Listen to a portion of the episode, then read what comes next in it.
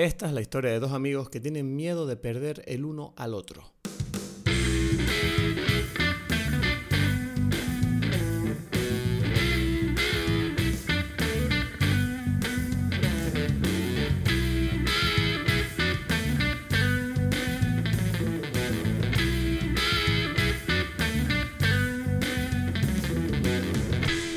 Hola a todos, bienvenidos a Dime Pelis. Mi nombre es Cristos Gacielo aquí desde Tenerife. Y mi nombre es Edgar Aponte, aquí desde Berlín. ¿Qué tal? Estoy bien, oye, quería darte las gracias por eh, dejarme retrasar la grabación un poco hoy porque me fui a donar sangre. Eh, de urgencia. Es que ¿sabes qué pasa? Que cuando me escribiste diciendo, estoy yendo para la casa, tal, digo, mierda, justo hace 20 minutos había recibido una llamada de, del centro de donaciones diciendo como que tenían que, que, que necesitaban sangre, era urgente. Entonces dije, bueno, fue como esos momentos en la vida en los que la vida te da una oportunidad de ser buena persona. Y no me atreví a decir que no, y fue como, mierda. Entonces dije, y luego tú me escribiste y fue, mierda, tenía el podcast. Y entonces nada, dije, bueno, te escribí, te dije, oye, mira, tengo que ir a donar sangre, es importante, las reservas están bajas y necesitan a gente hoy, y fui para allá. Entonces, eh, una conversación intensa en el teléfono, diciéndome que, que ahí hace falta sangre, que hay problemas en Tenerife de que hay poca sangre, que hay que retrasar operaciones y cosas así, ¿sabes? Entonces, bueno, fui a donar y, mira, oye, te quería decir que fui a donar y en el centro de donaciones, em, el tipo que me hizo la, la, donación, yo estaba repasando cosas de la película eh, mientras donaba. Digo, voy a aprovechar aquí, ya que voy a estar sin hacer nada. Y el tipo me preguntó, ¿qué estás haciendo? ¿Estás viendo una película? Y digo, sí, bueno, es que tengo un podcast y tal. Y el tipo como que me dijo, ah, yo soy cinéfilo tal. Y entonces le empecé me empezó a preguntar y le comenté y bueno, nos siguió pues. O sea que no sé si nos va a escuchar, pero oye, eh, un saludo a Luis, que, que es un, un, nuevo oyente. Espero que se quede con nosotros. Y agradecerle el trato que fue excepcional. Así que nada, ahí, ahí se, se, quedó con, con mi sangre, que, que calculo que es como medio litrito o algo así, o menos. No lo sé cuánto es en verdad. O sea, en algún sitio leí que era medio litro, pero ahora que te lo dije, tengo la impresión de que igual es mucho medio litro. ¿No?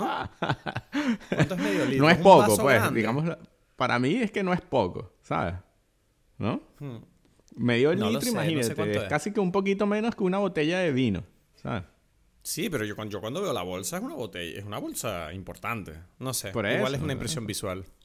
Es como una botella de, un licor, ¿sabes? Pues eso, y ahora mismo estoy, eh, quiero que sepa, yo te voy a decir mi bebida hoy, en un nuevo giro de acontecimientos en este podcast. Tengo miedo yo, ¿sabes? A menos que sea sangre, todo lo eh, demás está mal, ¿sabes? no, no, agua, agua. Ah, Se supone que el agua es bueno beber agua después de donar sangre porque... Pero mi agua hoy es especial porque, bueno, desde que he vuelto a donar sangre he comido un poco bastante con la excusa. Y estoy bebiendo un vaso de agua ahora que es mi nueva afición. Como estoy intentando controlarme con el alcohol, que no sé si te lo comenté. Eh, y tampoco quiero beber refrescos porque son malos para la salud. Entonces, ahora me aficioné como a un té que descubrí el otro día en el supermercado. Que es un té que cuando lo vi dije, voy a probar esta mierda, no sé qué coño es. Pero es un té a sabor a piña colada. Y te lo juro que yo dije, ¿qué coño es eso? Yo estaba en el supermercado, ¿no? Y, veo piña colada. Y yo, ¿qué mierda es esta? Un té de piña colada. Vaya mierda. Pero no sé por qué, digo, siempre que yo me iba al supermercado me quedaba pensando, digo, pero ¿cómo sabrá esa cosa? ¿Pero qué será eso de la piña colada? Entonces un día dije, bueno, lo vamos a probar, pues. ¿Sabes? Venga, va, lo cogemos, probamos. Mierda, tengo que decir que me sorprendió. O sea, se puede tomar frío y es como una mezcla de frutas y no tiene alcohol ni nada, es un té, pero sabe a piña colada. Tiene un sabor a piña colada. No sé, no sé cómo lo han conseguido, pero es como sabe medio como a, a coco, con piña, con... Es como raro y es como me gusta y es como mi refresco ahora que intento... Es como mi opción para intentar eh, mantener mi salud eh, estable. Entonces ahora estoy tomando eso, estoy tomando una... Me parece una bebida perfecta en el sentido de la situación en la que estoy ahora, después de donar y eh, ese, ese homenaje al hecho de que nos gustan los cócteles, ¿no? Al mismo tiempo.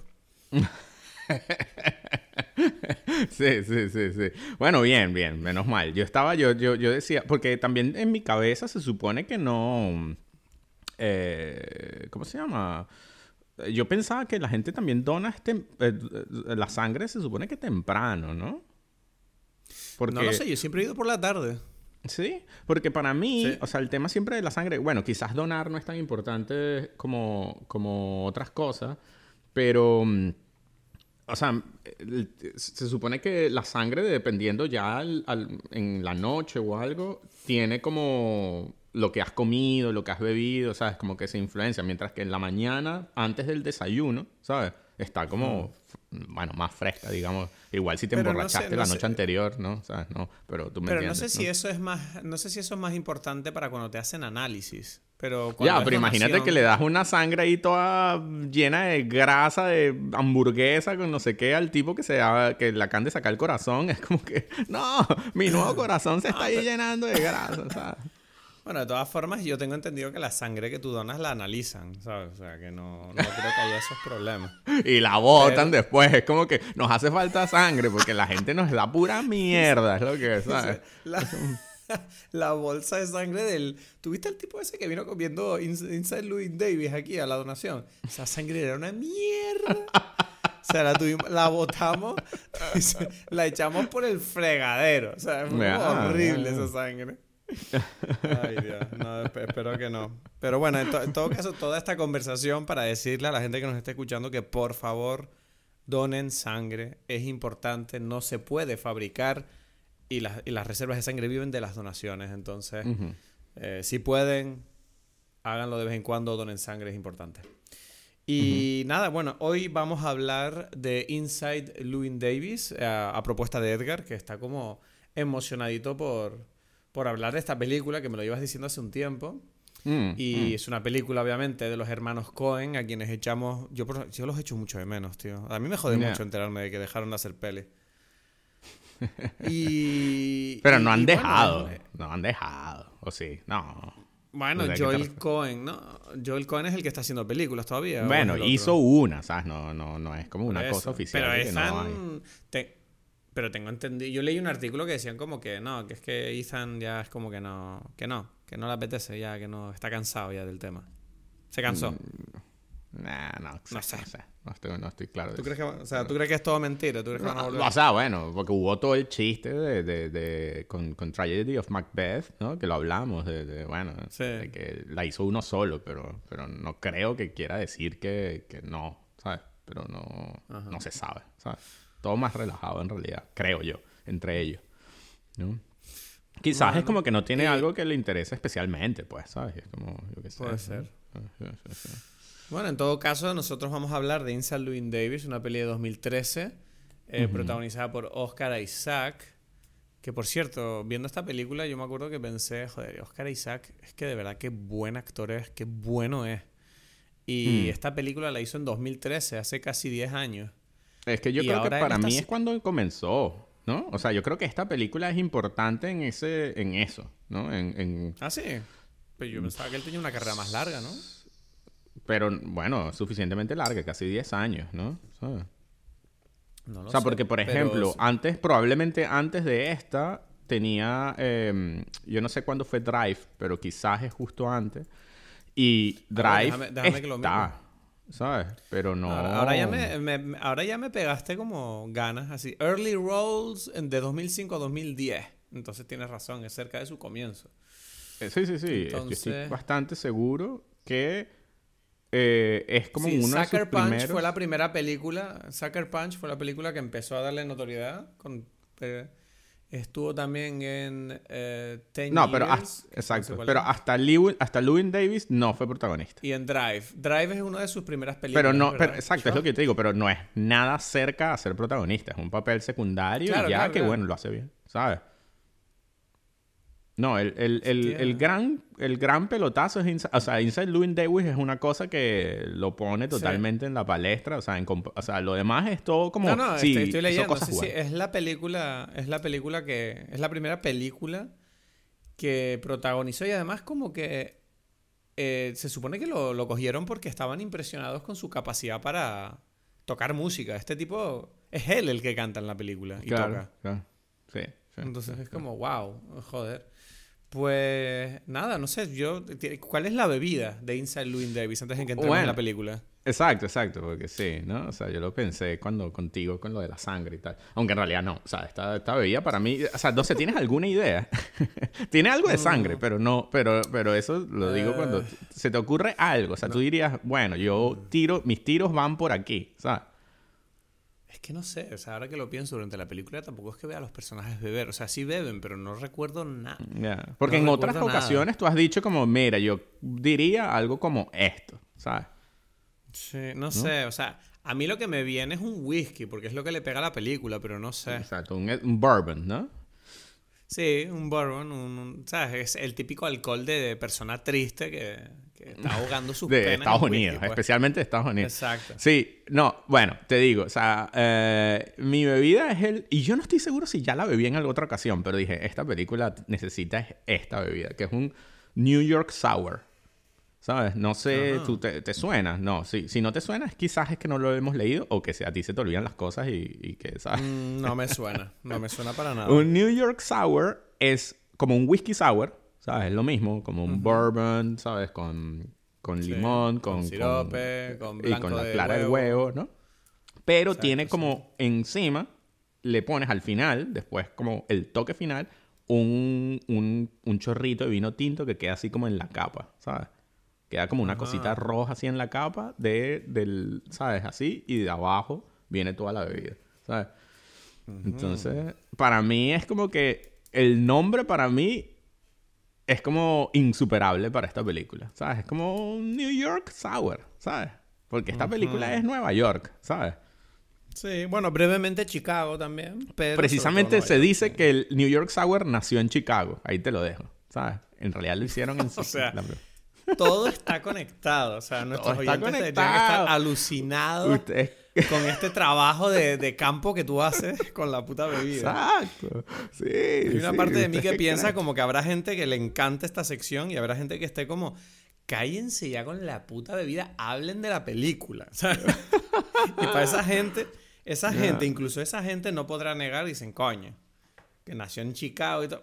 se le ocurrió. ¿Cómo es la bebida? claro, y, la Hacen, y la hacen en sus casas y las beben en secreto sin decirnos nada. ¿Sabes? yo, a mí, yo, voy a, yo, yo voy a dormir por la noche pensando que nosotros aportamos un poquito de alcohol bueno y de felicidad a esta gente. Yo creo que sí. Yo creo que hay gente, hay gente, estoy seguro, que hay alguien que va... Gente hay, o sea, gente hay, seguro. Que escucha primero el podcast. Oye, lo que estoy diciendo que yo sé que va en contra de tus principios, pero no.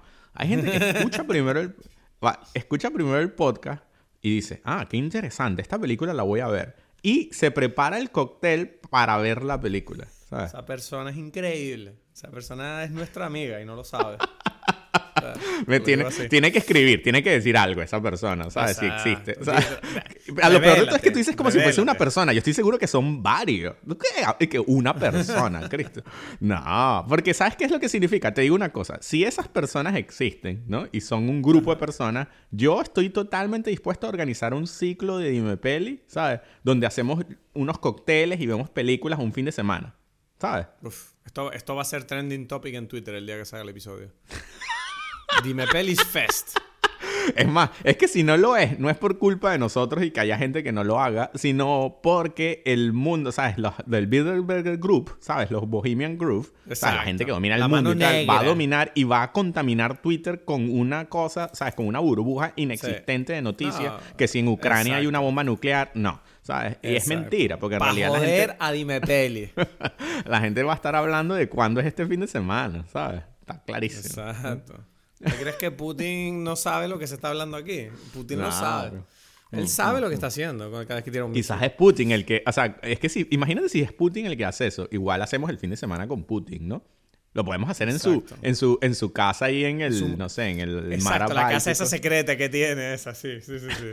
que seguro que tiene cinco cines ahí con IMAX 3D. Y tienen los mejores alcoholes, licores del mundo, ¿sabes? Sí, sí. Servido por mujeres desnudas. y hombres desnudos con la polla gigante con, llena de aceite, ¿sabes? De, de niño, no sé, mal parido. No, sé. no sabe, no sabe. Algo delicioso, pues, algo que está mal moralmente, pero delicioso en el placer. Se supone que esto es un episodio triste, ¿no? Inside Doing Davis. Vamos a calmarnos. Vamos a entrar a la película. Ahora vamos a poner nuestro sombrero de cinéfilo. y vamos, A, vamos a entrar en esta película, si te parece. Hago la sinopsis y nos ponemos a hablar ya de, esta película de los jóvenes. Me gusta, me gusta. Vamos allá.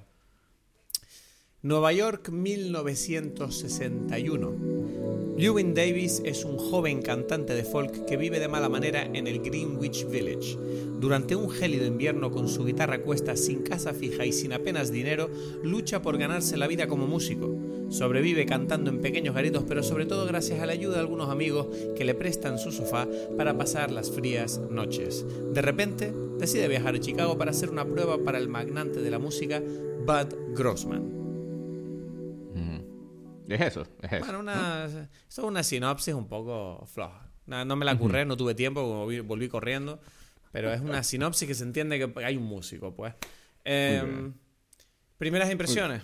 Ok, ok. Entonces, bueno, yo, yo esta película la he visto mucho, entonces yo creo que te toca a ti hablar primero, ¿no? Vale, pues, em, a ver, la primera, tengo que admitir que la segunda vez que la he visto ahora, me ha gustado mucho más que la primera.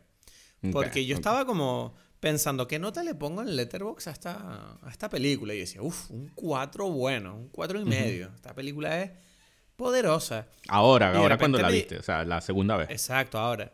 Y, y, cuando fui a ponerle la nota vi que la primera vez le puse como un 3 y dije, mmm, interesante, no me gustó tanto. ¿Qué pasa? Que yo siento que hay una cosa con esta película, que es que tú me dijiste de que iba la película eh, recientemente. es como una especie de trampa en realidad eso, porque cada vez que la veo me pongo en dudas de si de eso va la película, pero me parece interesante. Ah, es como que yo dije eso y dije, bueno, le dejo esta mentirita a Cristo aquí, ¿sabes? Ah, bueno, ahí no, no lo sé. Porque claro, bueno, dime. Di, di, di, tú, di tú, porque, perdón por interrumpir, es que solamente dije porque lo pienso, ¿sabes? Vale.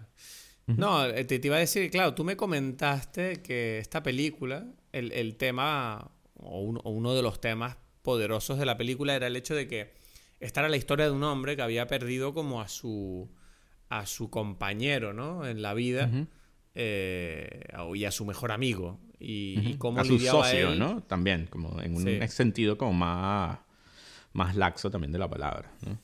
Y entonces, claro, estamos viendo una película en la que este tipo ahora está intentando navegar su vida sin tener a este guía o a este apoyo en, su vida. Y claro, yo, yo, yo, reconozco que la primera vez que vi la película no, no sentí eso. Em, y es verdad que cuando la he visto la segunda vez, obviamente tú me plantaste la idea en la cabeza y empecé a analizar las escenas con esa, con esa, con, esa sensibilidad. Y es verdad que la película me estaba pegando mucho más fuerte porque, claro, yo la primera vez que vi eh, la peli, el personaje de Louis Davis me parecía simplemente como un tipo eh, malogrado, como una especie de fracasado que simplemente, bueno, tiene un talento y tal, pero es como que el tipo no lo hace las cosas bien y en cierta manera casi la impresión que me dio cuando la vi la primera vez era como, bueno, es que este tipo es un desastre, se merece lo que le pasa porque es un idiota. Em, a pesar de que era trágica la, la historia, ¿sabes? Que tú decías, joder, desearía, se nota que este tipo lo está intentando y quiere, eh, quiere hacerlo, pero no, no puede porque, porque es un incapaz. claro, cuando la volví a ver la segunda vez con esta idea, ¿no? De, de, que la realidad es que a lo mejor es que el tipo es incapaz porque perdió como el bastón que le guiaba en el camino, ¿sabes? Perdió ese, ese apoyo que le ponía en su sitio. Eh, claro, de repente la película se vuelve mucho más trágica. Entonces, claro, a mí eso me gustó mucho porque en cierta manera, sin entrar en, detalles, tú sabes por mi vida que a mí me, pasa, me ha pasado recientemente un poco esto, ¿no? De, sentir que hay ciertas personas en mi vida que, que yo consideraba muy cercanas o que consideraba apoyos muy fuertes en mi vida y he tenido que aprender a, vivir sin ellos porque por motivos ¿no? Que, pasan en la vida que, hacen que la gente a veces tengamos que, alejarnos de ellos. No se me ha muerto nadie, pero... Entonces, claro, es verdad que con mi experiencia personal, proyectándola sobre la película, yo empatizaba mucho con este tipo, ¿sabes? Yo decía, joder, qué duro no saber O sea, yo tengo la suerte, por ejemplo, que sé cómo quiero que sea mi vida, pero este tipo parece que está muy perdido y lo entiendo. Entonces, no sé, o sea, dime tú, por ejemplo, de dónde... O sea, hay una cosa que sí que tengo que decir después de verla una segunda vez, a pesar de que me contaste esa idea, y es que si no fuera porque me lo has dicho tú, o sea, lo que tú dijiste tiene todo el sentido del mundo cuando tú ves la película. Encaja, no hay ningún momento en la película que tú digas, no me encaja la idea de Edgar. Encaja siempre. Pero es verdad que en la propia peli tampoco siento que la historia dé mucho énfasis al, al, tema de que este tipo esté mal por haber perdido al amigo, excepto en la escena donde él intenta cantar la canción de ellos en, en la cena con los amigos. Mm, mm. Quitando esa escena, que por cierto es bastante, creo que es la escena más fuerte de la película a nivel dramático, de, de ver al protagonista realmente dolido o preocupado por algo. El resto de la película da la impresión de que él como que, ¿sabes? Cuando lo nombran o cuando hablan del disco que hicieron juntos o cuando trata incluso de... cuando él tiene los discos en la mano. No tengo, no siento que él por lo menos esté mostrando una especial nostalgia, tristeza. Él reacciona más como con desdén, que puede ser un mecanismo de defensa, o con ganas de no hablar del tema. Y es como, hmm, entonces, claro, yo siento que la película, a mí eso, la propia peli en sí, no me deja clara esa idea del tipo que ha perdido algo importante en su vida. Pero dime tú de dónde sacaste esa idea, cuéntame un poco. o sea, mm, la verdad es que no tengo, o sea, yo la primera vez que la vi pensé en esto como, como una especie de, de como mundo ilusorio donde uno de los coins dice, imagínate si no existe, porque, o sea, es como que está creado, o sea, no es, o sea, es obvio que los coins siempre han trabajado juntos y precisamente empezamos diciendo que ahora parece que no, o hicieron, primera vez que hicieron una película separada, ¿no? O sea, o uno solamente la hizo.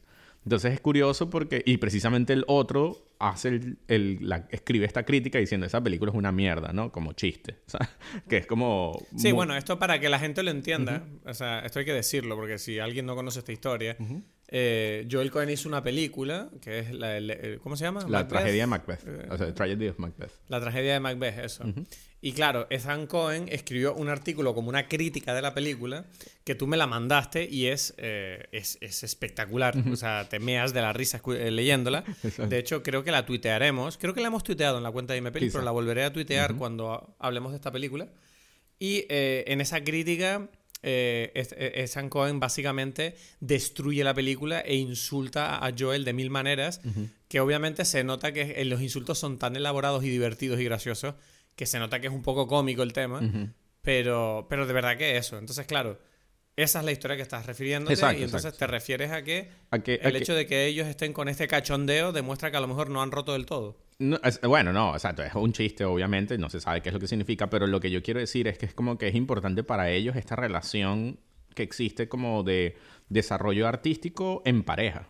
¿Sabes? Ellos no... Todo, todo lo que hicieron es algo que ellos han hecho como pareja, como hermanos, ¿no? Entonces es como que cuando yo veo esta película y veo que este tipo hizo este disco con este otro, otro personaje y todo el mundo habla de él y tal, me puedo imaginar como un universo paralelo donde uno de los hermanos Coen o los dos pensaron como que imagínate si, ¿sabes? Si no existe el otro, ¿sabes? Hubiésemos hecho estas películas, no las hubiésemos hecho, ¿cómo serían? ¿Sabes? O dirían como que este tipo no, ¿sabes? Solamente ellos pueden saber la respuesta a esto, en el sentido de que solamente ellos pueden saber qué es lo que cada uno de ellos aporta a lo que a la película que ellos hacen, ¿no? O sea, yo, no lo sé, pero me imagino que los dos aportan algo en medidas eh, iguales. Y yo he escuchado entrevistas donde, por ejemplo, dicen que, que es casi como hablar como con dos personas que comparten el mismo cerebro, que es como que uno termina la idea del otro y tal, ¿sabes? Y y es algo que a mí me pasa que yo, eh, o sea, no sé, yo a lo largo de mi vida he sentido como estas especies de sinergia con personas, ¿sabes? Cuando comparto mucho tiempo con ellas y tal, ¿no? Es como que yo, yo sé lo que es eso y como que yo sé lo que tú estás pensando, ¿no? Por ejemplo, ¿no? Y nunca he, o sea, aparte del podcast, creo que no he hecho nada así como que donde digo, mm, es como un trabajo de, de, nosotros dos, ¿sabes? Como que, como que no sabemos cómo sería este podcast si fuese solamente tuyo o solamente mío, ¿no? y es como que esa es como la magia de, de la cosa, ¿no? De, que es como que un, hay como, obviamente tenemos muchos puntos en común y unos que no y que se complementan. Entonces, esta película como que ese tema por lo menos lo pone, lo expone. Yo no sé hasta qué punto es lo más importante de la película o no, pero está allí. Porque, por lo que dices, está la escena esa. Y está la escena, especialmente yo creo que la escena que quizás lo, lo, pone como más específico y no es tanto como escena, pero es como un diálogo, que es cuando él al final va, o sea, cuando él hace como su especie de, de audición con este Grossman, ¿no? El, Grossman. y Grossman es como que no, bueno, y él le dice, mm", o sea, como que tiene dudas. Y él le dice, bueno, es que yo era como. Él dice, pero porque no tocas con gente, ¿no? Y es como que él dice, no, yo no podría porque yo, yo tenía como mi pareja con el que yo hacía esto. Y es como que, ah, ahora lo entiendo todo, ¿sabes? Como mm, bien, sí, pero, a mí me llama la atención esa, esa, escena, esa escena es muy trágica porque claro, el tipo le dice como, sí, mira, te doy un consejo, deberías volver con tu amigo y tal. Y el otro le dice, buen consejo. Exacto. el amigo está, el amigo está muerto, o sea, y él ahí, buen consejo. Eso, ¿ves? Es que ese, ese, para mí es el momento que de la película que te está diciendo como, ok, sin él, no, ¿sabes? Es como que es lo que le dice él, ¿no? Como que, uff, con tu, hmm. ¿sabes? ¿No? Pero yo, yo, tengo una pregunta, porque claro, en la escena donde el, el, el Bad Grossman este le, le, dice que debería volver con el otro, también al mismo tiempo le ofrece formar parte de un trío. Y claro, es como, hay una parte de mí que piensa como, mira, pero tú no querías ser músico porque no te uniste al trío. Exactamente. ¿Sabes? Quiero decir, vale, igual, igual, no es, igual no es el proyecto que más te gusta, pero coño, haz eso y sigue trabajando como músico que igual te surge otra oportunidad, ¿sabes? No sé. Exacto.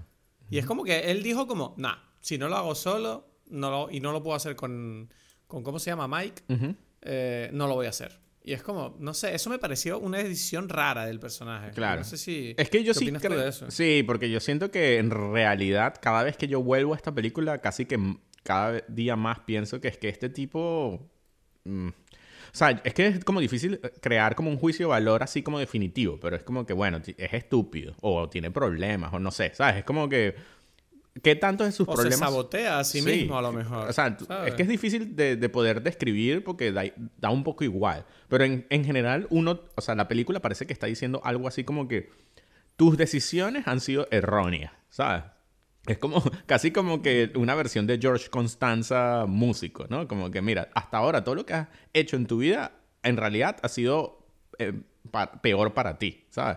Y es como que, y, no deberías insistir en esto pero como que lo insistes sin darte cuenta, sin, sin... O sea, porque muy pocas veces, en, general casi nunca, hay como unos momentos donde esta persona tú sientes, ah, es que este tipo lo hace porque él cree en esto, ¿sabes? Es como que es su posición, es su ideal y él es así. Él, hay como una escena o dos donde pareciera que hay algo de eso, pero tampoco es que uno siente que ese es el tema, ¿no? Es como que simplemente como que la caga, un tipo que la anda cagando todo el tiempo porque sí, ¿no? Sí, no, Hombre, eso encaja, eso encaja con la idea del gato, ¿no? Este gato que está, bueno, varios gatos creo, no sé, que aparecen en la película como que él tiene siempre esta relación con este gato que se le escapa, otra cagada, luego coge otro, eh, no es el gato, otra cagada, y luego encima tiene este gato que se lo lleva en el coche y lo abandona que tú dices, wow. Bueno, no lo abandonan porque es como que ya va, él se escapa el gato, ¿no? No, el coche, él lo deja en el coche. No, no, no, ¿cómo que? ¿En qué momento estamos hablando? Ya. Estamos hablando de Ah, ya, ya, es verdad. Cuando arresta. Sí, sí, sí, es verdad, es verdad. O sea, él abandona al, otro gato, que no era el gato que se supone, que se lo lleva en el viaje de coche, pues como que llega un, un punto donde el gato le dice, hey, yo voy contigo o me quedo aquí, y él lo abandona, que siento que es bastante simbólico o sea, me pareció bastante simbólico en el sentido de cómo este hombre eh, pareciera que está herido y no quiere a nadie cerca. Mm. Pero luego al mismo tiempo tienes la escena que a la vuelta él atropella al gato. Exacto, y yo tengo la, impresión de que el, atropello del gato, yo siento que en cierta manera es como la película diciendo a este tipo como, es que la cagaste otra vez, ¿sabes? Como... Eh, y, y, no sé por qué, o sea, esto, dime tú por qué pudiera esto tener sentido o no, yo tuve la sensación de que la peli nos estaba diciendo, no literalmente, pero, pero de cierta manera como, como que a lo mejor el gato era el amigo reencarnado. Y este tipo la estaba cagando otra vez. Eh, yo no sé. La escena donde él atropella al gato y ve al gato como yéndose para el bosque, así como cojeando, que uno da por sentado como que igual se murió el gato en el bosque. eh, la sensación que yo tenía era como, la vida te dio otra oportunidad y la cagaste. Bueno, no sé si lo si me explico. O sea, vamos a ver, yo creo que esa idea que tú estás describiendo es como una idea importante en general de la película. O sea, es como que eso, eso que tú estás diciendo, independientemente si es con el gato, independientemente con lo que eh, sea, la sensación que yo siento que la gran, como que si la película la podemos resumir en eso, es como que, mira, la película, la, la película, la historia te da oportunidades, la vida te da oportunidades y tú como que las vuelves a cagar, ¿sabes? Porque precisamente, o sea, vamos a ver si, si hacemos como, como en, en, otros momentos hemos dicho lo de hacer como el un poquito lineal, a pesar de que esta película precisamente lo interesante es que el principio y el final es el mismo, ¿no? Eh, eso te iba a... O sea, mira, eso... Bueno, es que eso lo quería hablar, pero termina, termina lo que vas a decir. No, por eso, de que, podemos ir como, como contando esto. O sea, lo que pasa es que es difícil por esta situación de que pareciera que la película es un ciclo interminable, ¿sabes? Es como que, como que vuelve a empezar, vuelve a empezar, vuelve a empezar, ¿no? Entonces es como que, ok, pero volvamos al, entremos al principio, ¿no? Tú sientes que como que el principio, ¿no? Y, y, lo digo por esto de que te da otra oportunidad y la caga. Es como que al principio comienza y vemos a este tipo, ¿no? Em, o sea, la introducción nos pone a este cantante que pareciera, o sea, yo no sé cómo lo que sientes tú, pero cuando tú escuchas y ves a este tipo cantando, tú dices, wow, este tipo es bueno, ¿no?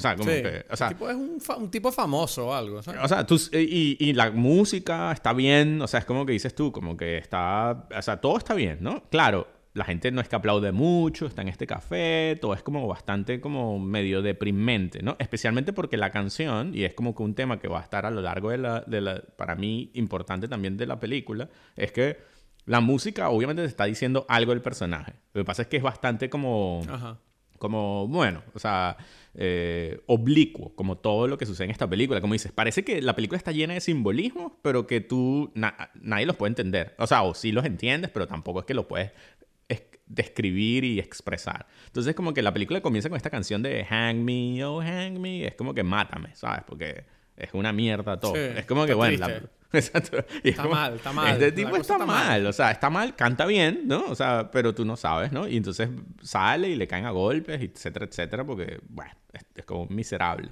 Y entonces aparece en esta casa con estos gentes de no sé, estos profesores universitarios que lo, mm, no sé, que lo tienen a él como el amigo así famosito. Que lo, quieren un montón, lo quieren un montón. Claro, pero es una mezcla en que tú no sabes cuánto, lo quieren, pero tú sabes que también es como que lo quieren porque es él, como es él. O sea, que es como este músico, es como, este es mi amigo músico, porque ellos siempre hablan de... Es, es que él está muy loco, él está muy loco. es como que nosotros somos normalitos, pero tenemos nuestro amigo loquito, ¿sabes? Que quizás se droga mucho. No, de hecho, él, él, el amigo de hecho dice como, no, es que nosotros somos los únicos que, los últimos que él llama, porque él tiene, uff, él tiene muchas aventuras y es como, bueno, nos llama cuando ya está aburrido.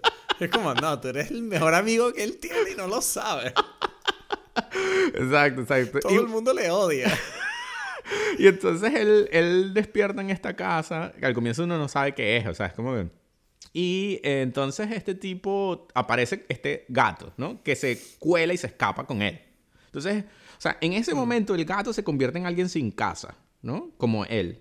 O sea, tú, en este momento tú sabes, ok, este tipo no tiene casa. Él arrastra, ¿Mm? él arrastra a la gente a su mierda, básicamente. No, bueno, o sea, bueno, hay como, ok, yo te propongo, tú dijiste esto, pero esto a mí no me gusta como que, porque esta película tiene como tantas cosas y podemos hablar de tantas versiones de qué se supone que significan las cosas, que es como un poco absurdo, eh, eh, fastidioso como decir, eh, yo creo que es esto, pero tú dijiste como... Este, que, estoy jugando. yo sé, yo sé, yo sé. Pero tú dijiste como que el gato quizás es el, amigo, ¿no? Que se murió. Y es como que eso yo lo pensé, recuerdo la primera vez. Después es como que hay otra versión que yo podría pensar, es como que el gato es como una especie de, eh, ¿cómo se dice? Como ánima de él, o sea, de, de, de Lewin Davis, ¿sabes? Es como que por distintas ocasiones pasan distintas cosas que podrían describir el lo que le sucede al gato es lo que en realidad le sucede a él, ¿no? Entonces es como que el gato de repente ya no tiene casa, no tiene dónde quedarse, le está como eh, vagando en la calle, ¿no? Es, lo primero que se siente al principio y es, eso es él, ¿no? Es como que la película en todo momento te está mostrando cómo es, este tipo no tiene casa, ¿sabes? Es como que de verdad es como está viendo, no, algo está mal, ¿sabes? No tiene, no, no tener casa es como uno de los peores niveles, ¿no? Sí. Y, y, claro, hay como toda esta idea, pero quizás en este ambiente de músico es cool. Pero en realidad los otros son músicos y les va mejor, tienen casa, ¿no? Tienen como un proyecto de vida. Y es como sí, los otros, sí, son, son profesionales, son, son gente, exacto, que tienen un proyecto. O sea, ¿quién no ha tenido un amigo así? También te digo. O sea, tú, yo no sé si tú has conocido a gente así, pero... ¿Cómo? Yo sí. Sin proyecto. sí, gente que no sabe en dónde caerse muerto, que te piden favores todo el día. Ya, puede ser, sí, sí, sí, sí, sí. Es duro, es duro, es duro sobre todo porque, o sea, yo me acuerdo que cuando yo tenía a este amigo que me pedía todo el rato favores en Madrid, yo tampoco tenía mucho proyecto. O sea, yo era como tenía un proyectito así pequeño, a duras penas pagaba mi alquiler, ¿sabes? Era como, bueno, lo pago y ya. Y para él yo era como, uff, tú eres un tipo que eres un triunfador. Y es como, no, tengo una mierda de piso aquí que me cuesta demasiado real. Pero, pero bueno, yo, yo aceptaba el, el, el, chute de ego que me daba este hombre. Pero... pero Luego es verdad que, que, eso, que es lo que tú dices, que es como ahora que yo ya, bueno, tengo una vida un poquito más establecida que entonces, eh, yo pienso en esa idea, ¿no? De, de, no tener siquiera una casa y de estar contando cada euro que te va a costar, que cada, cada, cada cosa imprevista es un problema. ¿Tengo que pagar ahora qué? ¿Sabes? Es como, uff, eso es una vida demasiado horrible, o sea, muy dura. o sea, no se lo desea a nadie.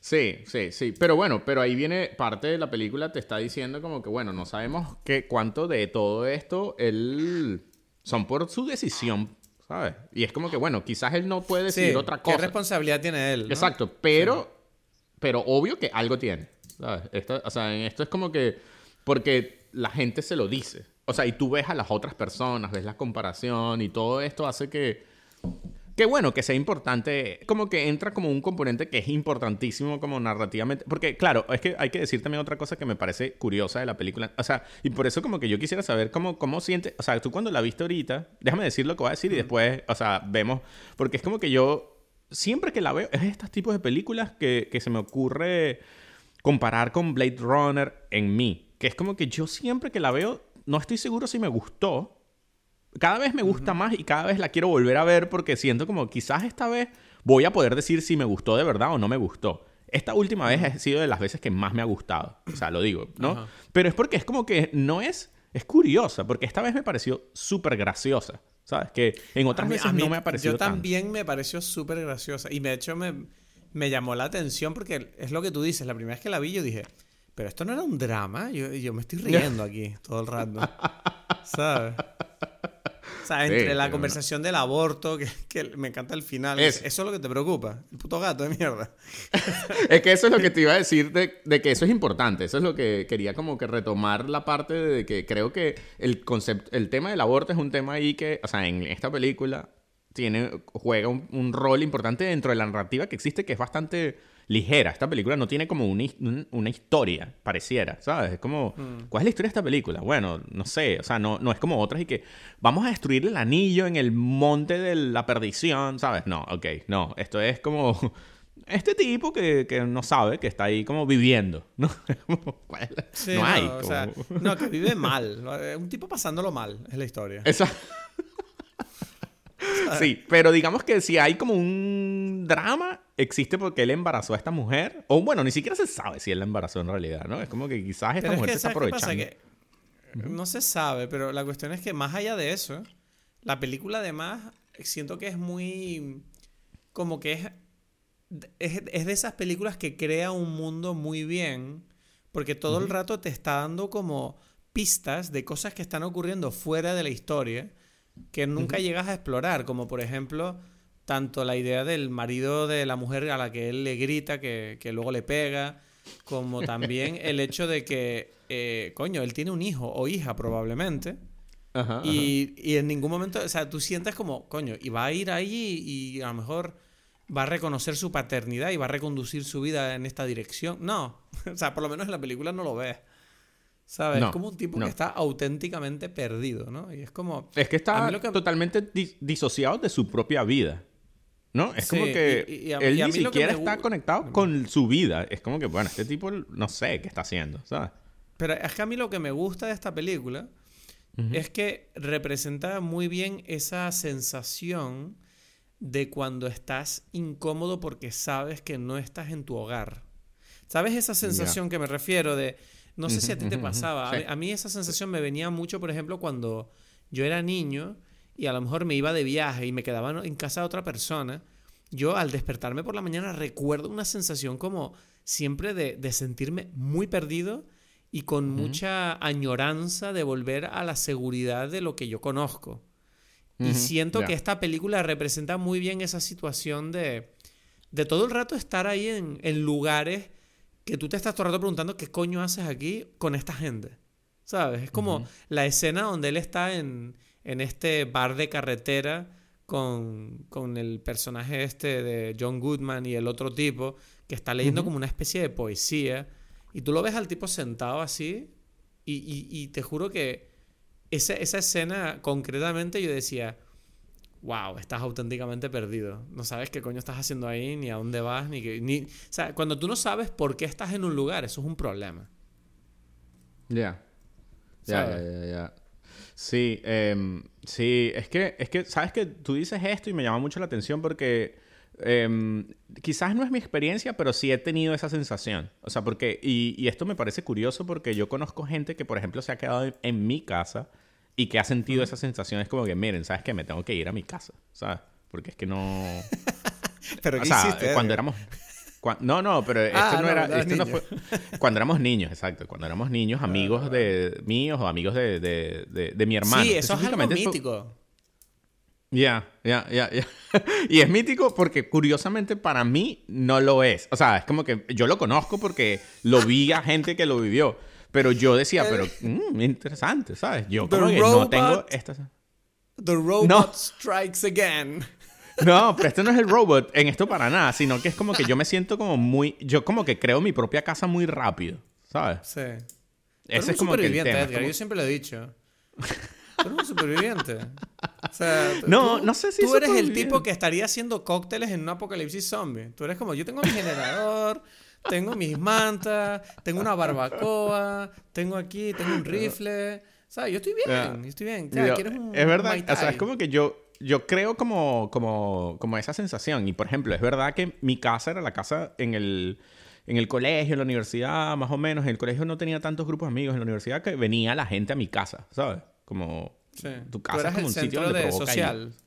Sí, ¿sabes? Es como que fuera de otros sitios. O sea, siempre hay como como sitios eh, sociales externos, pero si es como una casa, era una, hay como varias, ¿no? Siempre como que, claro, cada uno tiene su energía, pero la mía como que la gente iba, tenía como que me encanta que hay como, sabemos qué es lo que nos ofrece la casa de Edgar, ¿sabes? Y queremos hacer, tener esta experiencia, ¿no? Hay como otros sitios donde... Eso que tú describes es básicamente, yo creo, o sea, mientras lo estabas describiendo yo lo pensaba, digo, yo creo que ese es mi sueño, ¿sabes? Y nunca lo conseguiré porque yo no tengo tu personalidad. Yo creo que la gente, o sea, la gente que ha estado en mi casa, tengo dos amigos especialmente que han estado en mi casa conmigo tomando eso, un café pues y hablando, como escuchando un vinilo y los dos me dijeron como, wow, me encanta estar en tu casa, o sea, me estoy súper a gusto. Pero solo son esas dos personas, nunca el resto de la gente tendrá ganas de hacer eso, o sea, no pasa, no pasa, ese sueño lo abandoné de que, de yo convertirme como, uff, vamos todos a casa de Cristo, no va a pasar Nunca. Ya. Pero te digo una cosa, Por lo menos con, la, edad gente eso que cambia. aquí, me refiero, me refiero, con la gente Sí, es que ese es el tema, ya a partir de una cierta edad cada quien está en su casa y punto, ¿sabes? Esto es como que esto era... No, eso no estoy de acuerdo. O sea, tú y yo no, vamos pero a ir es casa del uno del otro hasta que nos muramos. No, pero no es lo mismo que cuando es joven y tal, y es como que vamos a buscar un sitio donde ir, ¿sabes? O, sea, un sitio donde provocar hacer cosas. Pero, ¿sabes? Mira, nos estamos saliendo de la película, pero bueno, me da igual, es nuestro podcast y hacemos lo que nos salen los cojones. eh, eh, eh, Sabes que esto lo hablé con Paulina hace poco, porque ella me comentaba como que a ella le encanta la cultura española, porque en España la gente mayor hace planes sociales. O sea, por lo menos, no sé si en España, en Canarias. O sea, pero no, en, España, en Madrid también. es así. sí, entonces, claro, ella dice que siempre le encantaba ver a estas señoras que se ponen guapas y salen y se van a tomar café juntas y se están riendo y se están hablando. Y aquí en Canarias también siempre lo ve. Y ella decía como me parece increíble esto, porque en Polonia, de donde es ella, ella me decía que la gente mayor básicamente a partir de una cierta edad se quedan en su casa, se ponen tristes y, se, y esperan a la muerte. Y ella dice, ¿por qué hacer eso? Es que no tiene sentido. Y yo le y tomamos, hicimos un pacto ella y yo de de, mira, siempre vamos a hacer esfuerzos para tener vida social, sea la edad que tengamos, ¿sabes? Como siempre, seguir saliendo y, y, si no nos proponen planes, proponerlos nosotros, siempre, crear planes. Hay que seguir saliendo, hay que seguir viviendo un poco, no sé, mientras el cuerpo nos lo permita. No, pero por eso, pero eso está muy bien en, España y por eso yo lo he dicho muchas veces que mi sitio para eh, jubilarme es Madrid, ¿sabes? Es como que... Porque ahí es donde yo sé que como que jubilado puedo vivir feliz. Edgar. Bueno, quizás Canarias para ti, pero España, pues, pero es como que lo que yo conozco es Madrid, entonces por eso me voy hacia ese sitio. Pero, mm, pero sí, estoy de acuerdo y, pero nace por esta cosa y es curioso porque y ahí viene algo que conecta quizás con esta película y que precisamente demuestra cómo Lewin Davis no lo hizo. Es que en España, y eso es algo que a mí al comienzo me pegó, es como que no existe tanta la cultura especialmente de, de las casas. ¿Sabes? Es como que es muy raro. Es más, a mí no recuerdo haber ido casi a casa de nadie. ¿Sabes? Ah, siempre es como que, que cuando quedan para tomar algo, siempre es como a bares y a sitios. Nunca es ir a casa el bar. y puede ser. Hay como un bar que es como la casa. ¿Sabes? Entonces es como. Y por eso es interesante porque. Quizás a Louis Davis le faltó el bar que fuese la casa, que en este caso es como el gaslight, ¿no? Es lo más parecido a eso. Pero incluso él está como demasiado cool de que no termina a formar parte de eso. Incluso cuando lo invitan a volver, es como que, ah, no, no. Es muy interesante esa dinámica, ¿no? Es como que tú sientes que este, este tipo debería ser como el rey de este bar, ¿no? Y es como mm, que no lo es. Porque ha tocado ahí tantas veces y además es bueno y el público de ahí le gusta lo que él hace y es como él no, digamos que él no, no, se, no se tira a la piscina sino que siempre se, se, guarda una distancia porque de alguna manera él está esperando, no sé si está esperando algo mejor, pero sí pareciera como que él se pone por encima. Exacto, esa es su excusa. Sí, sí, sí. Es curioso porque hay como un componente, o sea, es que esta película tiene demasiados como niveles, ¿no? Está como el componente histórico, ¿no? Porque todo esto pasó, se supone, ¿no? O sea, me refiero no a la historia específica, sino que esto está anclado en una época específica y determinada, que es los años 60, en Nueva York, en el Village, donde era como que toda la moda del folk. De hecho, sale Bob Dylan al final de la película, Claro, y eso es como una especie de bad joke para él, porque es como que, bueno, tú estás aquí, ¿sabes?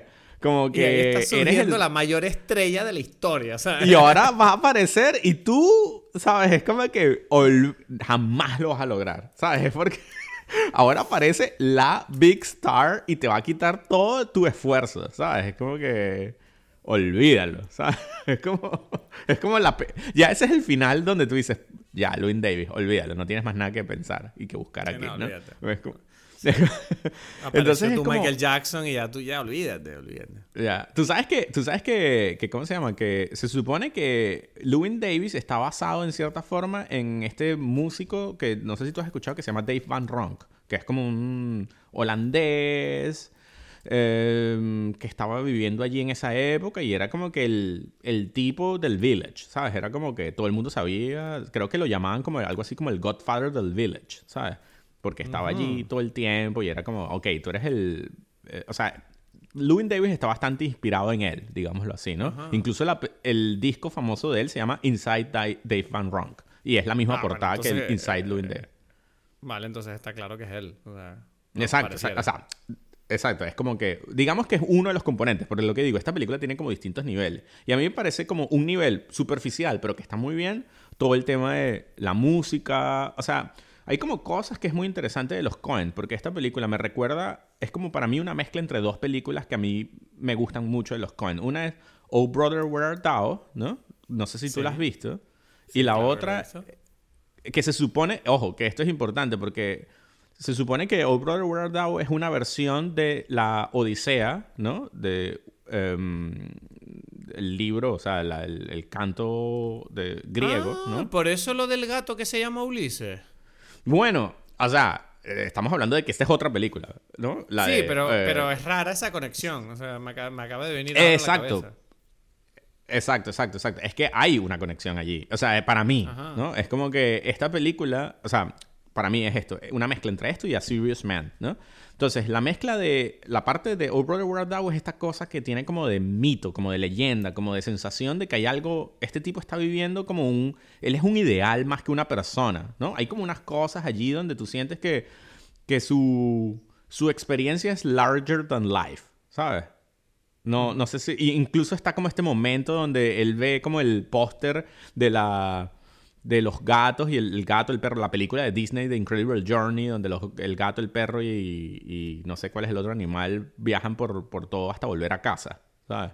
¿Tuviste esa película, por cierto? ¿Cómo, cómo, se, ¿Cómo se llama esa película? Repítemela porque igual me Creo que es The Incredible Journey o The Amazing Journey, algo así, ah, ¿sabes? en la película... O sea, él, Pero sabes cuál es lo que digo, ¿no? No. No la conozco esta película. O sea, acabo de encontrar el cartel, pero es una película de acción Pero hay dos, hicieron un remake. No, yo, vi el remake. Aquí. Exacto, ah, Ah, vale, aquí hay un remake, sí, que es como más bonita. No. Más nueva, pues. da igual. No, espérate. Pero bueno, pero no sabes, o sea, nunca viste ninguna de estas dos. No, creo que no. No te suena. ¿Sabes qué pasa? Que cuando me has nombrado esta película, lo que pensé fue será. Porque hay una película de animación que yo vi hace mil años de un perro como que se pierde, lo pierden y él tiene que volver a su casa. Y es, es, de dibujos animados. Y, no y recuerdo que de niño solo la vi una vez esta película. Y me encantó. Y nunca jamás supe qué puta película es ni dónde está. No, te, no lo sé. Y tengo como unas eh, memorias como muy pero bueno, en fin, entonces, ¿esta película qué? No, bueno, es que este es un tema, este es uno de los grandes temas de la, de la, no sé, de la humanidad, ¿no? El, encontrar la casa, ¿no? Es como... Sí. Entonces, esta es una película de Disney famosa por eso. Estos animales consiguen la casa y es como algo como el instinto te lleva allí, ¿no? Es como una historia que está muy representada en los judíos, ¿no? De, que se salieron de Egipto y tal. Y entonces, por eso, obviamente, es un tema para los hermanos Cohen, que son judíos, ¿no? De, decir ok, ¿cuál es la casa? ¿no? Es como que nos botaron de Egipto y vagábamos por el desierto hasta volver a la casa, ¿no? Y es como, este tipo no tiene casa, está como consiguiendo la casa y no la encuentra nunca. Ese es el gran drama, ¿no? Es esa, esa es la sensación de la película. Es como, pero este tipo, uff, ¿sabes? Y, y, y, para mí conecta con otra historia y también que es como curioso porque es como muy religiosa quizás, ¿no?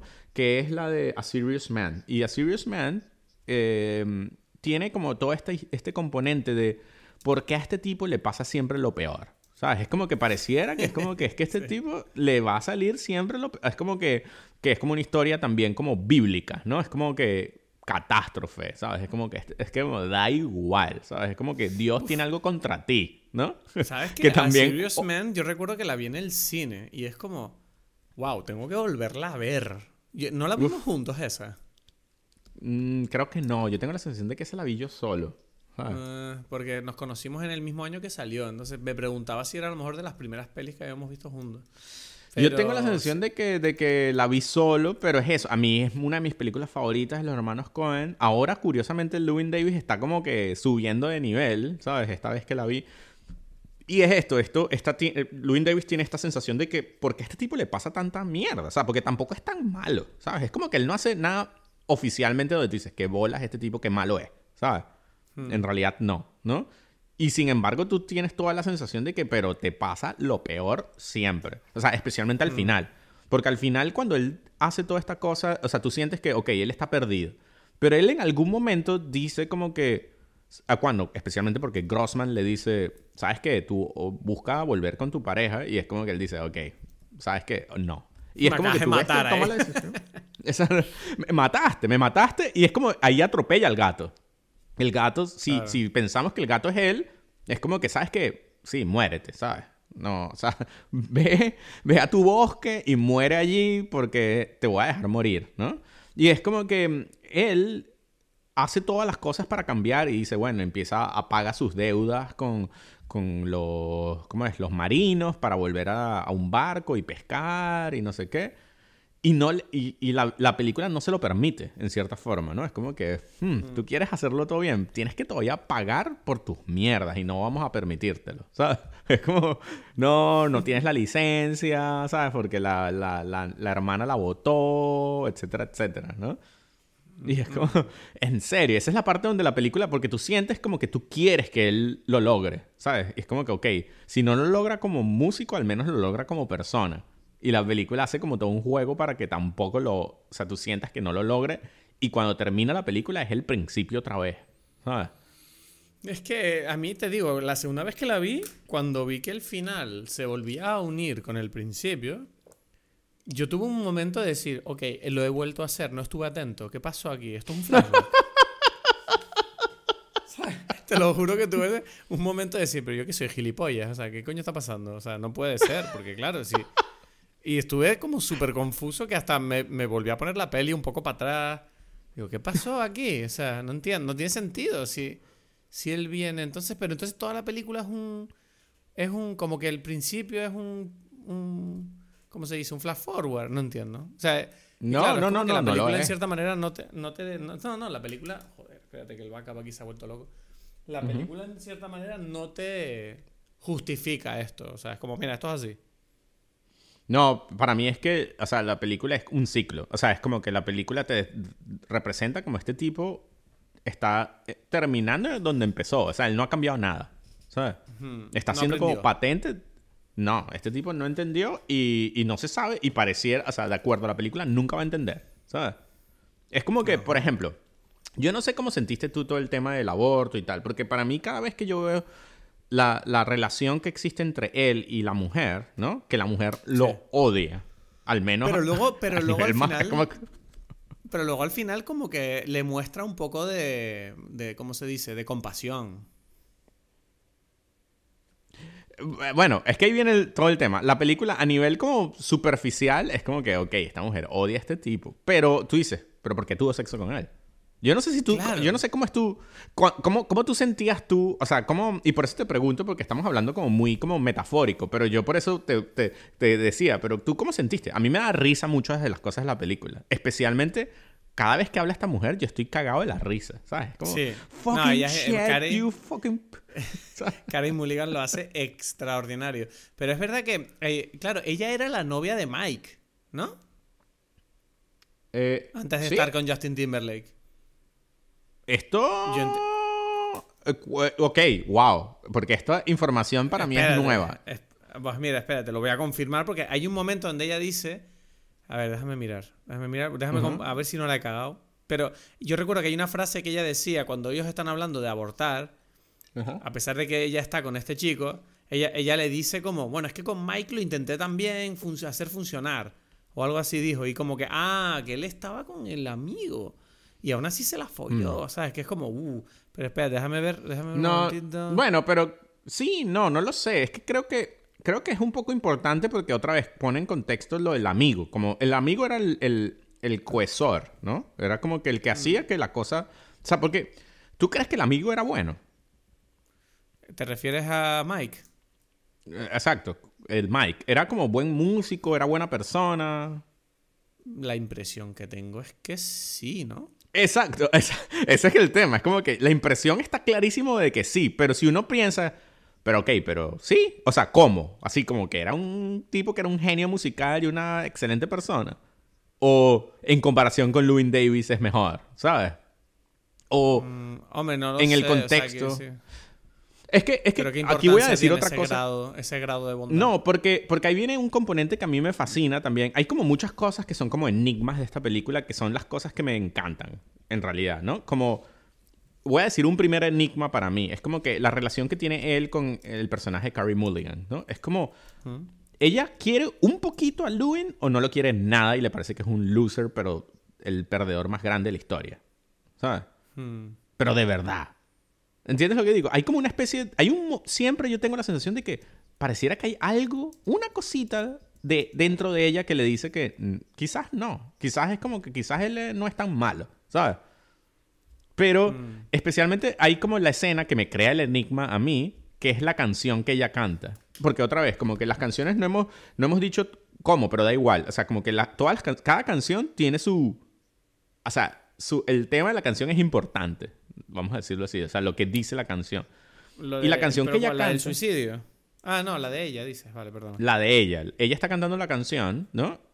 Y, y a mí me parece... Me encanta la escena... O sea, porque ella está cantándola viene el dueño del bar y le dice, Uf, es que yo me la cojo, ¿sabes? Me la cojo, ¿sabes? Como que me encanta esta tipa, ¿sabes? Como que... No, porque parece increíble porque parece que va a hablar de la canción, ¿sabes? Y él dice, uf, qué jean. Uf, es increíble. Me gustaría follármela, ¿sabes? Y es como... Y el otro así con los brazos cruzados mirándolo como diciendo, oh, de madre mía. ¿Cómo está el patio?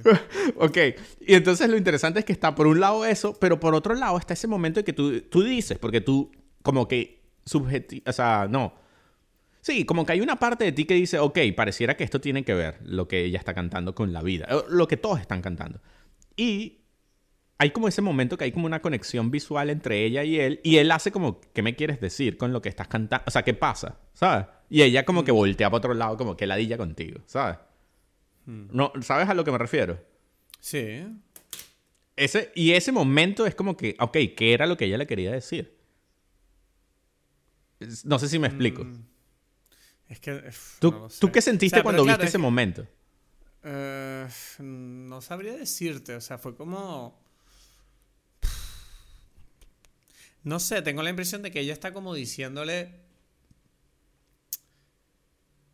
Es que no lo sé, o sea, porque podría ser cualquier cosa. Podría ser, eh, por favor, ayúdame en esta situación que no hemos metido. Exacto. O, puede ser como que hay una conexión que les une a través de este secreto que tienen, ¿no? De, exacto. Para mí.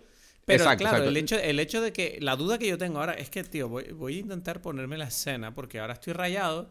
Porque, claro, me acabo de dar cuenta de que Mike Timlin, el amigo, se suicidó. Entonces, claro, ¿y si se suicidó, por algo que hizo él? Claro, se tiró de un puente. Ah, es verdad, es verdad que se suicidó. Exacto, sí, sí, sí. ¿Tú cuántas veces has visto la película y no te acuerdas de eso? No, ya, ya, pero es que es lo que te digo, esta película tiene demasiadas cosas. Entonces es como que no estoy. Tiene tantas cosas que pienso en unas, pienso en otras, ¿sabes? No sé, es como que demasiado. déjame pensar. Mira, estoy poniéndome, voy a poner la escena, o sea, tranquilo, puedes seguir hablando, pero quiero ver la escena donde hablan del aborto, porque es la parte donde ella le dice lo de. No, porque yo. Le dice, no, porque tú y yo follamos y tal, y estoy bien con este chi estoy bien con este tío y, me acuerdo que también lo intenté con Mike. También lo intenté con Mike. A ver. E, es que, es que vamos a ver, ella lo intenta con todo. Entonces da la sensación. Eh, porque, porque el tipo del bar también se la cogió, ¿sabes? Es como que. ¿Ah, sí? ¿No? Entonces es como dices, bueno. ¿El, tipo del bar también se la coge al final. Lo dice, o sea, en el primer momento dice, uff, es que me encanta Jane. Y después, después en la próxima conversación, él le dice como que, bueno, yo también me la cogí, ¿sabes? Y es como que él que te hace pensar como que, bueno, entonces quizás este tipo, quizás Luin no es el papá. O sea, es casi que lo más probable. Y simplemente ella lo escogió a ti, a, él, porque obviamente es el más influenciable. Ella le dice tres cosas y él es el que va a pagar, ¿sabes? Y con él no va a quedar, o sea, es como que ella no quiere quedar mal con los otros, pero con él, ¿sabes? Es como que le da igual porque este tipo es una mierda, ¿sabes? Esa es como una versión de entender todo esto. Otra versión que yo no sé por qué a mí me viene a la cabeza y quizás yo estoy equivocado, es como pensar como que quizás ella le tiene como un cierto cariño a él y como que quizás si él le dice, ¿sabes? Es como que yo quiero, yo me formalizo, quiero tener a este hijo, ¿sabes? Quiero cuidarlo y tal. Ella dice como que, uh, en serio, ¿sabes? Como, claro, pero es como que no está en él hacer eso. Todos sabemos que eso no va a pasar, pero es como que quizás si lo hiciera, quizás el mundo fuese distinto, porque ni siquiera va a visitar al hijo que sabe que tiene después. Pero eso, pero hombre, el simple hecho de que la madre de, su posible hijo no le haya dicho nada, ya te habla bastante de cómo es el tipo. Porque claro, otra vez, ¿sabes? El tipo es tan, el tipo es, es, no sé, no inspira confianza, vamos a decirlo así. Pero es como que no inspira también porque sus actos no lo hacen. O sea, porque, ¿qué pasa si él, porque él no sale allí y va y dice, quiero conocer a mi hijo? ¿Sabes? Él lo podría haber hecho, pero él escoge no hacerlo, ¿sabes? Y es como que toda la película es donde tú te das cuenta. Ese es un ejemplo claro de donde él no está tomando como la posición. Y es como que abortó uno. Él pudo haber dicho a, a, Jean, no quiero abortar, ¿sabes? No, no te lo pago, ¿sabes? Yo quiero ser el padre de este no, hijo. Pero él, no, pero él directamente es que ni se plantea eso, ¿sabes? Eh, claro, ese es el punto. Es como que ni se lo plantea. Y entonces es como que eso es como un primer paso. Y el segundo paso es teniendo, sabiendo que existe un hijo suyo, él tampoco se lo plantea allí, ¿sabes? Con lo que pudo haberse lo planteado. no, yo tengo la impresión de que si se lo plantea simplemente... Bueno, se lo plantea pero no lo hace, pues. ¿Sabes? Como que... Ya, exacto. Eh, pero si se lo plantea, vamos a darle eso. sí, es como que él. Hay como distintos niveles, pero en todos los niveles es como que. Como que no. Y entonces hay eh, como otro componente que yo quería decir que de los enigmas de la película, que, que para mí tienen que ver con el punto de vista del personaje, ¿no? Y mm. nosotros estamos precisamente, la película te dice Inside Lewin Davis. Y por eso Lewin Davis parece no tan malo, pero es porque estamos en su cabeza. Porque en realidad es como que es bastante estúpido. Y, y, sí, porque la película victimiza bastante a, a Lewin Davis. Y es como exacto, exacto. pero, yo creo nadie le tiene ninguna pena alrededor, ¿sabes? No. Y hay como, hay como un momento para mí, que es como un momento muy interesante que me gusta mucho, que describe, creo yo, bien esto de que nosotros estamos en su cabeza. Y es el siguiente, es cuando él va a visitar a su papá. Porque a mí me encanta que él va a visitar a su papá y le dice, voy a cantarte una canción. Y esto es cuando él se supone que tú ya estás más o menos de su lado porque tú dices, ah, este tipo dijo que ya ahora va a ser pescador y que se va a ir en el barco, ya no va a seguir haciendo esta, digamos, tontería de cantar, a pesar de que quizás era una tontería con sentido, pero bueno, lo intentó, no lo logró, quiere conseguir un curso en su vida. Y entonces dice, bueno, papá, te voy a cantar esta canción que era la canción que, me, que te gustaba. Y entonces él se pone a cantar esta canción y tú ves a este tipo casi sin expresión, el padre, que empieza a cantar, escuchar la canción y voltea y ve al... en una ventana como viendo, ¿sabes? Como el reflexión, ¿no? Y la canción es una canción sobre pescadores, ¿no? Como que él se va a pescar, va a decir, dice que va a ser marinero. El papá era marinero y se supone que él no quiere ser como el papá y por eso no lo es. Y la canción está diciendo algo así, historias de marineros, de cuando estaban en un puerto y este puerto era algo lo más hermoso y recuerdas cuando estábamos en este puerto. Ese es más o menos el mood de la canción. Y entonces tú te puedes imaginar que el papá está recordando sus momentos como marinero. Y de repente el papá se cae en los pantalones. ¿No? Y es como que Lewin Davis dice como, oh, wow, wow. Dice, dice lo dice como tres veces. Es como que. Creo que la película te está diciendo que para Louis Davis él se lo toma personal. Es como que, mira, mi papá odia tanto esto que hasta se cagó. O sea, es como que literalmente dijo. Sí, no, porque además el padre, el padre no es que esté loco. No, parece como que le mira a los ojos como diciendo. Mm, me cago en esto, me da igual. ¿sabes? claro, pero la pregunta es, ¿se cagó en eso o simplemente es un viejo senil que se caga y en realidad él sí disfrutó la canción? No, no, te la acabo de decir. Yo la impresión que tengo cuando tú ves la escena, la mirada que le echa al padre, hombre, obviamente puede ser cualquier cosa, pero la impresión que me da como espectador es que el padre le está diciendo como, tú y tú, mierda, es que me da igual. Es que ese es mi punto. mi punto es que Le está diciendo como, a mí me da igual tu canción y me da igual cagarme en los pantalones. O sea, me da igual todo. Yo lo que yo siento es que para Louis Davis, y como nosotros estamos como espectadores en la cabeza de Louis Davis, eso es lo que sentimos. Pero, pero quizás es que el viejo está senil y ya. Igual está loco. Exacto, es como que. Y, se cagó en los pantalones porque no fue que quiso cagarse, es que él siempre le pasa. Pero eso no lo podemos saber, pero como otra vez, es como que así es como que la película quiere decirte que por lo menos Louis Davis lo sintió así, ¿sabes? Claro, porque él se lo toma todo como algo personal, ¿sabes? Exactamente. claro, claro. Porque él es un personaje que se compadece mucho de sí mismo. Él, siente que él es una víctima del mundo que le rodea y de la gente que no le ayudan porque no le dan la oportunidad que a él le permitiría triunfar cuando es mentira, porque Bud Grossman te dio la oportunidad de formar parte de un trío y a lo mejor ahí podías haberlo conseguido, imbécil. Y dijiste que no, es que eres un idiota. Y eso, y es como que lo invitan sus amigos mm, de, la universidad y cantan con él felices. No entiende, él no entiende la felicidad de la cosa y cuando la mujer se pone a cantar con él, él podría haber estado contento con que cante su canción con él, ¿sabes? No pasa nada. Y es como que, no, qué bolas tienes tú, soy como una marioneta para ti, como un muñeco que me, un maniquí, que me, que me mm. desfilas. Y es como, tú podrías verlo así, o podrías verlo que ellos de verdad, como dices tú, te quieren, ¿sabes? Te dan comida, te dan casa. O sea, es como que, mm. mira, Ah, podrían haber hecho menos, ¿sabes? Es como que, pero no. Sí, no, lo que necesita Louis Davis es ir al terapeuta, eso está claro. Y, no, y hay como una cosa que, volviendo al tema de lo del gato, que me parece fascinante, que es cuando el gato, o sea, precisamente todo el tema del aborto y tal, y es como que se supone que él confunde y agarra a un gato que es como una hembra, ¿no? Y entonces por eso cuando él llega a la casa es como que, it doesn't have balls, y es como que...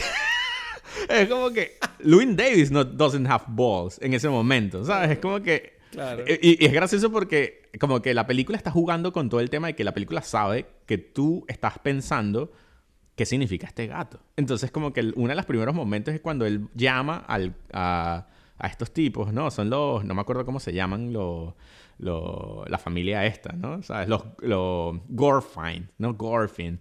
Y es como que él llama a la universidad y dice, mira, tengo el gato eh, Louis, I have, o sea, algo así, Louis Davis has the cat, es como que la secretaria le dice, Louis Davis is the cat. Y es como que, no, no, no, no, yo dije esto. Y es como que la película, es como que, ajá, ojo, te estoy diciendo, chistecito, Louis Davis is the cat, ¿sabes? Es como que, y, y todo el tiempo, si tú haces eso, es como que una cosa que yo estaba cagado de la risa todo el tiempo imaginando esta cosa, ¿sabes? De, que los hermanos Cohen están riéndose, que vamos a decir ahora que el gato y que doesn't have balls, que es como decir como Louis Davis doesn't have balls, ¿sabes? Y es como, uff, genial, genial, ¿sabes? Sí, sí, sí, sí.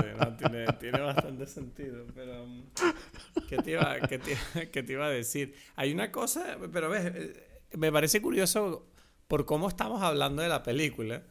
Pareciera que la película es un chiste. O sea, es como demasiado graciosa por cómo la estamos analizando. es graciosa.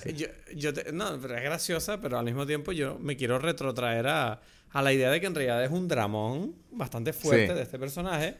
Y me llama mucho la atención cómo la película está etalonada, ¿sabes? Que es como... Sí, sí, Que yo cuando lo pensaba, digo, bueno, yo no sé qué piensas tú. La sensación que me producía a mí es que toda la película, yo tengo la sensación de que es como una morgue. O sea, apesta a muerte. Todo. Es muerte. Todo el mundo está pálido. Sí, Hace frío. ¿Sabes? es, una morgue. Tú sabes que esto... Sí, tú sabes que todo esto comienza ya con, no solamente con el etalonaje, que obviamente está relacionado con el director de fotografía, pero con el director de fotografía en sí, que es este Bruno del Bonel, no es Roger Dickens. Normalmente, desde Barton Fink, las películas de, de los hermanos Cohen están fotografiadas por Roger Dickens, excepto esta y dos o tres. ¿sabes? Y Bruno Del Bonel es como que ha hecho películas con Harry, con eh, Tim Burton, ¿no? Dark Shadows, Big Eyes. Eh, entonces es como que, ok, hay como un tema de, como lo que dices tú, como de morgue, ¿sabes? Porque ese es el tema de, eh, ¿cómo se llama? De este tipo, de, de, Tim Burton. Entonces tiene todo el sentido del mundo lo que tú estás diciendo. Es como que esta película es súper rara visualmente. Es muy rara. Y yo te iba a decir no sé hasta qué punto es una buena elección para la historia. O sea, hay una parte de mí que piensa que la película, por cómo está etalonada y presentada, hace que los... O sea, hace que lo... No sé, o sea, igual yo no estoy en la cabeza de los Cohen. Pero yo tengo la sensación de que todo lo que nosotros estamos hablando aquí lo sacamos porque lo hablamos, pero no, no siento que la película... Siento que la película con este estilo con estas decisiones estilísticas está escondiendo lo que pretende demasiado, ¿sabes? Como que hay que, hay que realmente sentarse a escuchar y a permear para, hmm. para, realmente entrar en, el, en la idea de, mira, esto es gracioso, porque la película de verdad te está vendiendo, mira, aquí no hay nada gracioso, esto es muy triste, todo, mira qué triste, la gente está muy triste, hace frío, todo es muy triste. Claro. Pero yo creo que es porque es otra vez Inside Llewyn Davis. O sea, y es como que algo que ellos repiten porque cuando Grossman va Grossman le dice, Grossman le dice, él, le dice, pero te llegó el disco y es como que no, no me llegó, no, le dice, eh, o sea, como que, entonces como que, bueno, que tengo que decir, me encanta el, el manager y la esposa del manager, ¿sabes? Y esas conversaciones donde nunca responden lo que tienen que responder, es como, Tienes lo de Cincinnati. Tienes lo de Cincinnati. ¿Qué? Lo de Cincinnati. Sí, sí lo tienes. No, yo lo tengo. ¿Lo quieres? No, yo sí que me lo puedes traer. Se vale, yo te lo traigo, lo tienes ahí, sí, yo te lo traigo. Y es como esa conversación Me parece obra maestra esos diálogos. Obra maestra. ¿Sabes? Es como que, como, como mandaste el disco. ¿Qué? ¿Lo debería haber mandado? Pero sí lo deberías, pero no sé si lo mandaste. Que no sé, pero me lo diste. Sí te lo di. Ah, y entonces cuando me lo diste querías decir que te lo mandaste. Y que ver, pero di. O sea, es como. Es genial, genial. Te enfadas porque es la típica conversación que tienes con tu madre, ¿sabes? Que es como... Ah. Pero... no, y además la, escena... Dime, dime, perdón. Di, la escena cuál. nada, nada, di, di, di. Yo, me no, que bueno, que entonces después él le dice, vamos a mandar el disco y tal, y es como que nunca lo mandó. Entonces como que llega allí y, y este Grossman le dice, entonces él le pregunta, ¿pero quieres pon el disco entonces? ¿No? Y él dice, no, let me hear it, what you have inside, Lund. O sea, es como que está haciendo como un juego en que, ok, es lo que tienes dentro y tal. O sea, me parece que está muy bien jugado esa, esa dinámica, ¿sabes? De juego de palabras con juego de de no sé, de, emociones, ¿no? Como que, bueno, se supone que esto es lo que tú sientes. Y es como que el tipo le dice, ok, esto es lo que tú sientes, pero this is not what it happens. Es que esto es como que la película, la gente le está diciendo, tú sientes esto, pero mm, la realidad es otra. Algo así. O sea, un buen ejemplo también, y es como que, es que todo el tiempo está pasando esto, es el, la canción que hacen, que está Justin Timberlake y Adam Driver. Adam Driver, genial, en tres segundos es genial. ¿Sabes? Es como que Adam Driver es como el puto genio, ¿no? Que hacen esta canción que se, supone que es una mierda de canción y que por este Louis Davis necesita el dinero y firma rápido y pierde los royalties, ¿sabes? Y todo ah, después le dicen cuando, cuando vi esa yo cuando vi, le vi firmar eso dije, ya la estás cagando. La estás cagando totalmente. Sí, sí, sí, sí, total, total, total. Y la canción otra vez es como que es como una tontería que no es una tontería, no lo sé. Em, no sé, ¿a ti qué te parece Justin Timberlake y Adam Driver? Que son como que, se supone que estos son como estos personajes secundarios, igual me parecen geniales. Bueno, yo te digo que lo tengo aquí apuntado en las notas, el tema de la canción que cantan esa que, que me parece lo que hace, o sea, me cagué de la risa con Adam Driver, ¿sabes? Que es como... Exacto.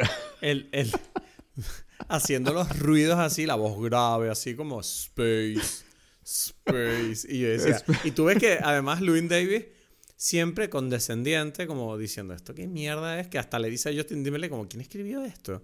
Y el Justin Timberlake así como, mm, lo fui yo, ¿no te gusta? Entonces, sí, no, bueno, sí, está de puta madre, esto es genial. O sea, no sé, esa, escena de ellos Además, la canción en realidad no es tan mala, es muy curiosa. Eh, ya, ya, ya. Me gustó, me gustó. es que todas las canciones son. La mayoría de las canciones son buenas en realidad, ¿no? O sea, creo yo, ¿sabes? Sí, a ver, a mí no me gusta mucho el folk, la verdad. O sea, esa. No, no. Esas canciones de, deprimentes y tristes de Hang Me, no sé qué. Eh, no, me, no es lo mío. Pero sí, se puede apreciar, sobre todo si es en directo. Ahora, también te digo una cosa. Yo llevo una semana bastante musical, me acabo de dar cuenta, porque hasta lo nombran en la película, que es que yo anoche fui a ver la peli de Elvis Presley. Ajá, exacto, exacto, exacto. Que además es en la misma época que esta. Ya, ya, ya. Prácticamente. Entonces, no sé, te, igual tienes que verla porque igual puede ser un episodio futuro. O sea, pero me, me hizo gracia cuando en la película, claro, nombran a Presley y dije, coño, yo estoy aquí, vamos, voy a ir a ver esta película. O sea, todo conecta con esto, ¿sabes? Sí, es que, es que otra vez, es que por eso digo, esta película tiene demasiadas cosas. O sea, porque, por ejemplo, todo el momento, para mí lo más indescifrable de la película es todo el viaje en el carro, ¿no? Y yo mm. sé, yo sé las referencias, pero no las termino de, como que de, de, con, de concretar en la historia, ¿no? O sea, porque yo entiendo que, que el, el chofer es este poeta beat, tipo Jack Kerouac haciendo como On the Road. Sí, la carretera, claro. Y el, el, John Goodman es este, este cantante de blues que hace como magia negra, ¿no? Es, bueno, no sé eh, si es un, O sea, es un... Obviamente un tipo de jazz. O sea, yo no sé qué hace él, pero es un jazz... No, pero me refiero al personaje. Eh, no sé si es cantante o... o te lo digo ahora, te lo digo ahora, porque este cantante yo lo conozco bien. Eh, pero, eh, pero ya va, pero no, pero no es nadie basado en la vida, no es nadie real, ¿o sí? No, no, pero está inspirado. Yo tengo la impresión de que igual que Louis Davis está inspirado en este personaje. Hay un. Joder, hay un, un guitarrista de blues.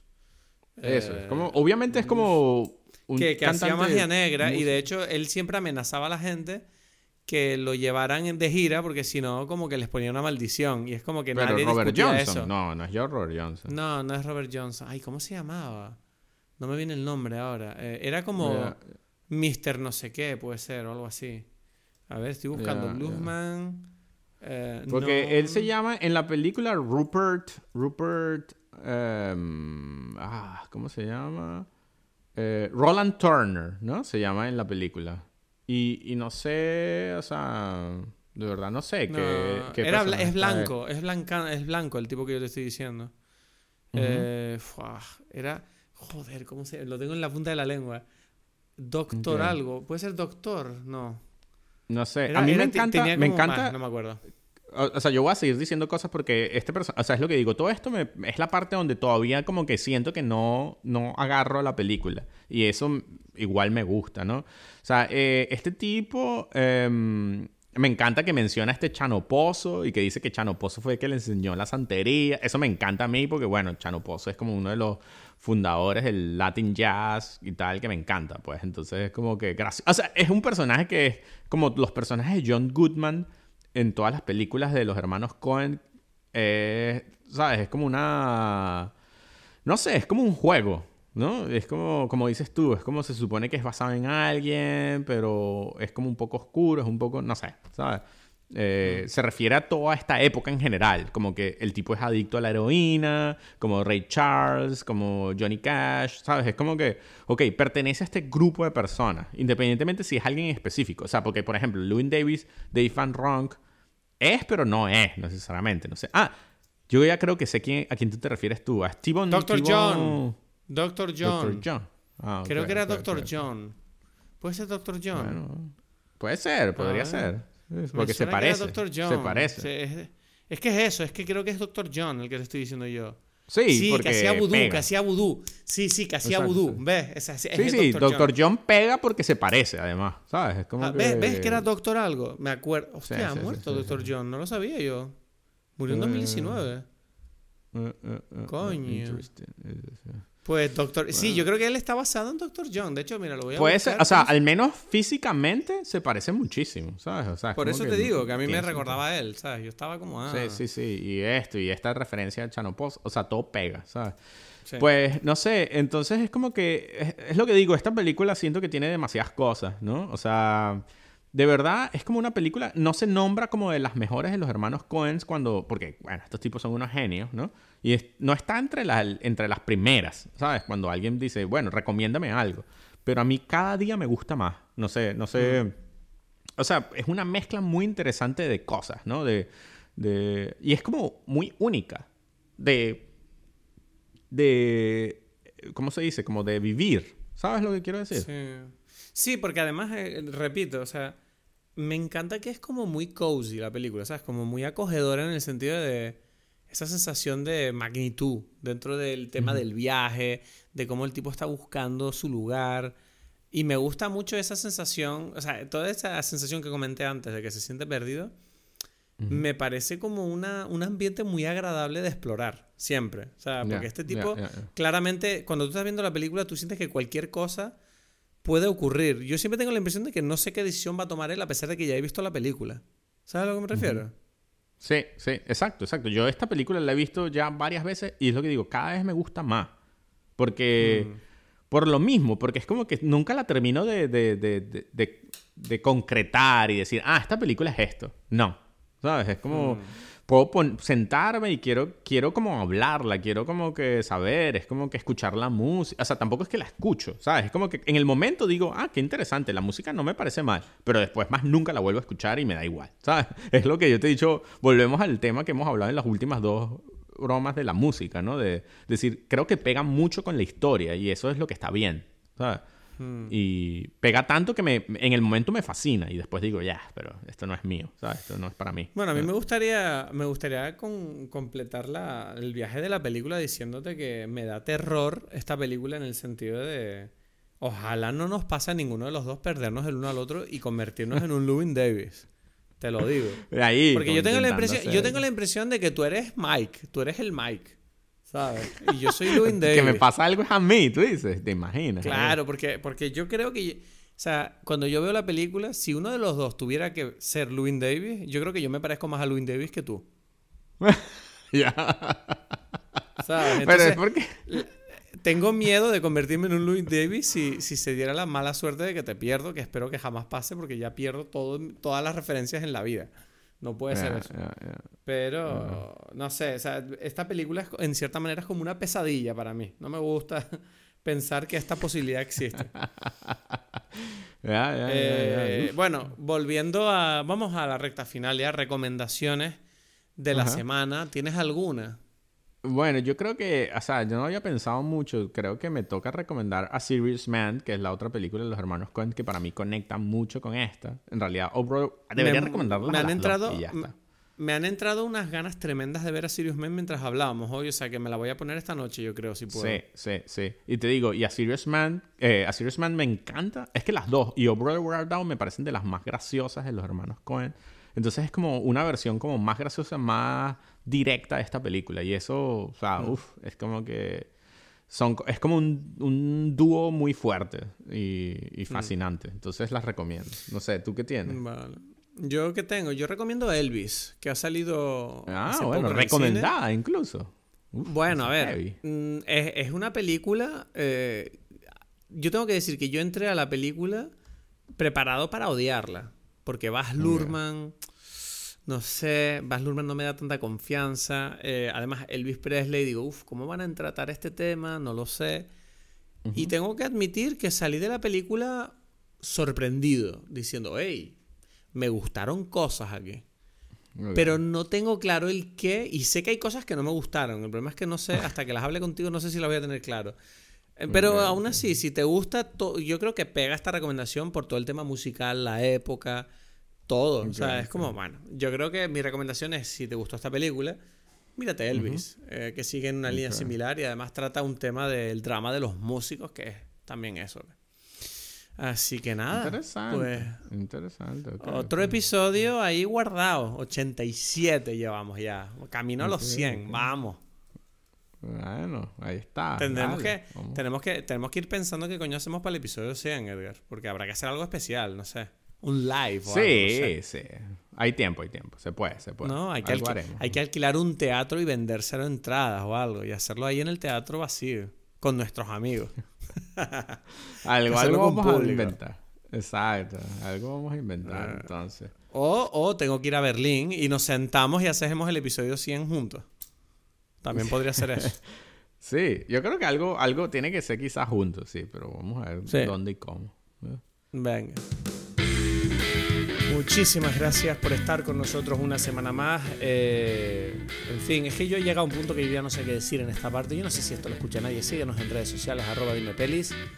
Y gracias por estar ahí. Déjanos una review si te gustó. Nos vemos la semana que viene, próximo lunes, para hablar de cine en Dime Pelis.